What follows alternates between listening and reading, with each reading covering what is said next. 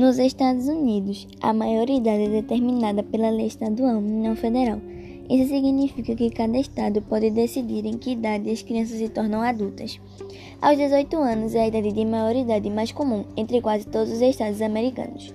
No entanto, alguns deles concedem a maioridade depois que um cidadão é aprovado no ensino médio, enquanto outros apontam por uma idade posterior.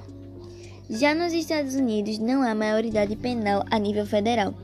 A Unicef lembra que o país não ratificou a Convenção Internacional sobre os Direitos da Criança e, em muitos estados, os adolescentes com mais de 12 anos podem ser submetidos aos mesmos procedimentos dos adultos, inclusive com a imposição de pena ou de morte perpétua.